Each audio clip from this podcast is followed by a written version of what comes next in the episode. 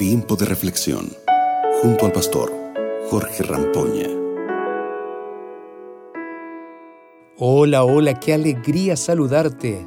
Qué bueno estar juntos de nuevo para estudiar la Biblia.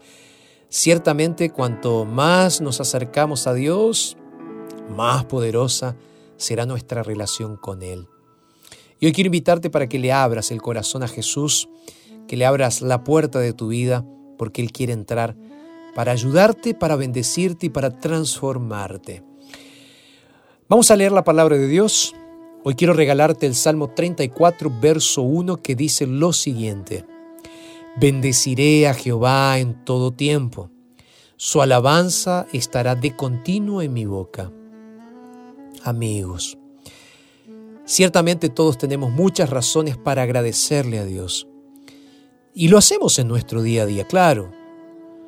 Podemos decir, te damos gracias Señor por la vida, por la salud, por la comida y por tantas otras cosas que tan amablemente nos das. Lo haces, ¿verdad? Ahora, déjame pensar junto contigo.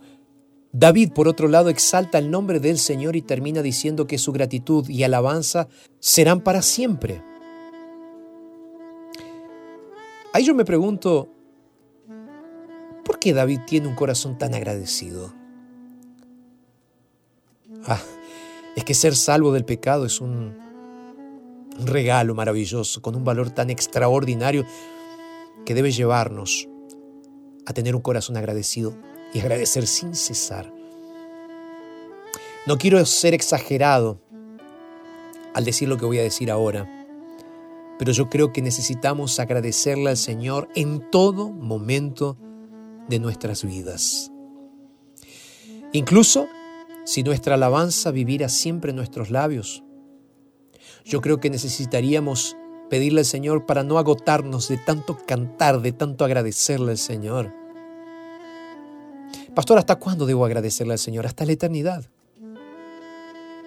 Porque creo que no hay lenguaje humano, tiempos humanos, palabras humanas que puedan encerrar, que puedan envolver, que puedan expresar al mismo tiempo tanta gratitud que el ser humano puede tener por la bendición de la salvación. Te pregunto, ¿tú tienes un corazón agradecido? Sabes, muchas veces valoramos los bienes que tenemos, pero no pensamos en agradecerle al proveedor de esos bienes. A veces estamos agradecidos por la vida, pero nos olvidamos de hacer una mención de honor al dador de la vida que es Jesucristo. Es por eso que me gusta pensar en David. Cómo él expresa esa alabanza a la grandeza de Dios prometiendo conservar en su memoria durante toda su vida la benevolencia que le fue otorgada. Dios ayuda a su pueblo a diario para que puedan adorarle continuamente. Mi querido amigo, mi querida amiga, todos los días recibimos bendiciones de Dios.